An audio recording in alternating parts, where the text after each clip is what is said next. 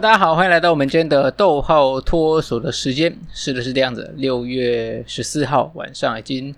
啊、在下班之后，就是如同我在 Facebook 上面发的文章一样，就是因为我爸有些症状嘛，所以我就尽快去买了快塞，然后就帮他快速做这个快塞的使用讲解。果不其然，一塞之后，两条线快速的跑了出来。于是呢。啊，后续就开始我们家的这个整理一些呃隔离的一个空间啊，包含说安排整个隔离之后的一个食宿的一个状态下，那目前的一个状态呢，我个人是身体感觉一切良好当中，然后因为我本身就没有没有这个时间呐、也没有这个空闲，没有这样子的一个意愿去得到这个染疫这个疾病，染疫这个新冠肺炎。当然我知道大家都不愿意，但是我觉得这个就是。你的决心够不够？你的意念够不够？来导致而成。那今天讲到这个逗号脱锁的内容呢，刚好就是有多了一点时间，所以我们就一起来跟大家去做这样子的一个分享，也是跟疾病有相关。今天讲的这个啊、心理的一个不一样的一个效应呢，也是跟这个疾病有一些相关。当你给他一些药物的时候，这个药物即便它不是真正啊针对这个药物所给的一个。对症下药的药物，甚至说它根本没有任何疗效，但是呢，却能够在病人啊、他自觉说哇，他他吃了这个药之后，反而真的能够让他病情逐渐好转。今天要跟大家讲的就是关于安慰剂效应这一件事情。其实，安慰剂效应其实在英文里面叫 placebo effect，那它是算呃来自于拉丁文，我也不确定说这个拉丁文到底怎么念，就是 P L A C E B O placebo。我们可以把它呃解释成呃对自己的一个安慰的一个症状。那这样子的一个安慰剂效应呢，你可以把它讲成是假药效应，或者是代设计呃效应。等于说你吃了一个药物，它并不是呃内容，它的药效并不是真的拿来说去治你所要治的这个疾病。那虽然说你不是吃了这样子的一个药物，但是因为呢。虽然你得到这个无效的一个治疗，但是因为你对这件事情深信不疑，你却预料说，哇，吃了这个药之后，你就会逐渐的好起来，所以呢，它就产生了一定的一个功效。他相信，所以产生了一个力量，进而呢，让你这个病状，让病患本身就感到一个舒缓的一个现象。当然，我觉得这个在目前这个疫情期间。我们会做很多事情，那这些事情都是呃带有这么一点安慰剂效应的一个概念在里面。譬如你觉得说这个地方你看得很矮幼，你看得很别扭，怎么说？因为这个地方可能确诊者有出入过，有足迹，有一些等等的一个接触，你就是觉得说，如果自己不做消毒的一个动作，可能就会。确诊就会有这样子的一个心态，如果不做一些什么事情的话，不投药的话，不消毒的话，你可能就会确诊，可能就会染疫等等的。那你做了一个简单的一个动作之后，即便你可能做的不完全，你也会觉得说，哦，好了，好像可以了，好像没问题了。其实，呃，透过呃受试者。这个有做过相关的一个实验，透过受试者本身他所期望这件事带来给他的一个效应，那就是叫做这个安慰剂效应。一开始是从一九五五年从一个毕樫博士去提出这样子的一个理论，等于说你也可以把它理解成一种非特定的一个效应，或者是我们刚刚所讲的哦，有受试者期望的一个效应。那其实很多在以前做的一个实验当中啊，有很多人。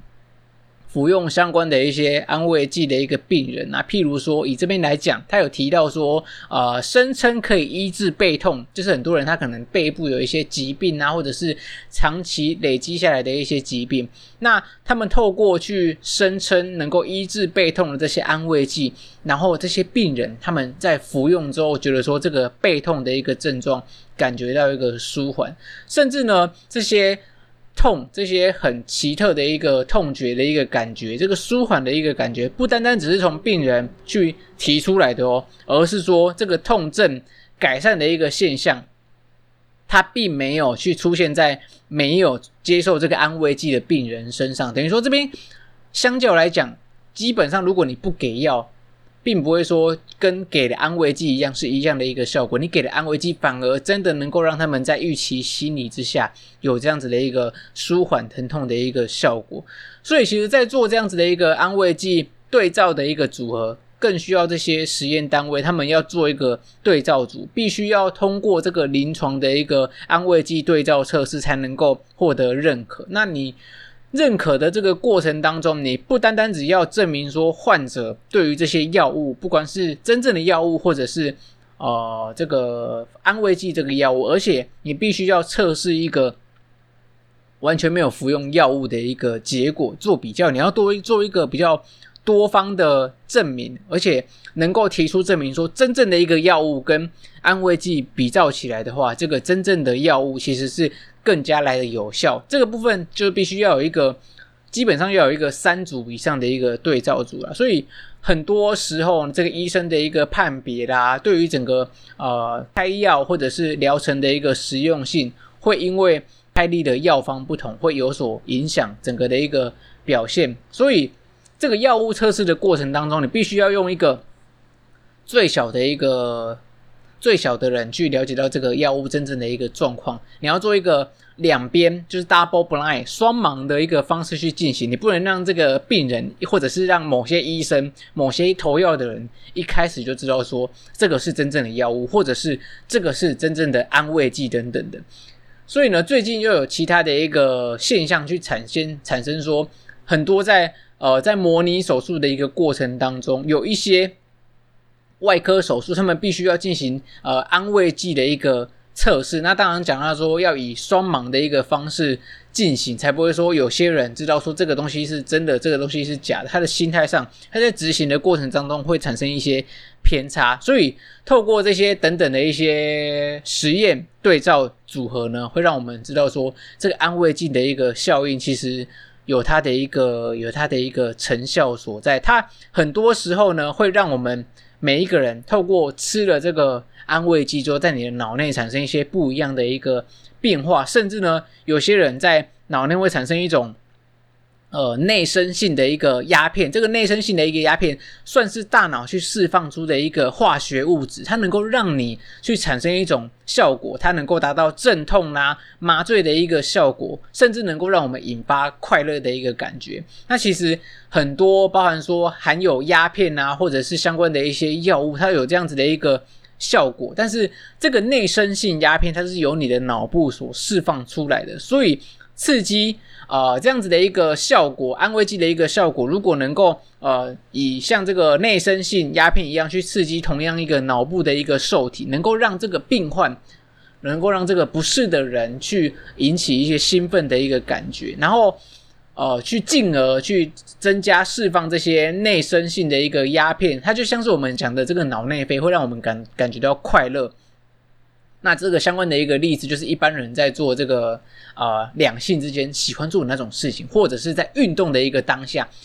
都特别容易让这样子的一个类似脑内啡的一个。分泌去增加的一个更加的旺盛，所以很多时候我们在跑步的时候会觉得越跑越上瘾，产生一种跑者一种愉悦的一个感觉，就是呃从这个地方而来的。所以这边有讲到说，包含说在整个呃安慰剂效应当中，它到底是客观或者是主观性上，其实还是有很大的一些争议。目前来讲，还是要呃在很多药物真正上市之前，有有可能都需要透过这样子的一个安慰剂效应去呃去了解它这个药物真正的一个。成效。那又讲回来到最近这个疫情的一个关系，我当然是希望说，在身边的人，大家大家都能够保持好自己的一个防疫习惯，能够尽量不要染疫就不要染疫，因为毕竟这个染疫这个过程，除了呃会很劳烦你周遭的一个家人之外，甚至你可能朋友圈啊，周遭的一个生活圈，都会因此受到那么点影响，而且其实反过来讲，也能够。趁机去感受到很多周遭人给你的一些爱啦、关心、关怀等等，我觉得这是反过来讲，你可以在很忙碌的生活当中，反而又冒出很多你以前很久没有联络的这些人事物，能够再把彼此这个桥梁再搭起来。我觉得这个是算是副副作用，算是得到的一个副作用，会让你能够更加的感恩，去感受到彼此大家对你付出的一个关爱。那我们今天的整个分享大概就到这边啦，不知道大家身边是不是有相关的一些安慰剂的一个效应，或者是我们刚刚讲到的，你也正在为这个防疫这一条路去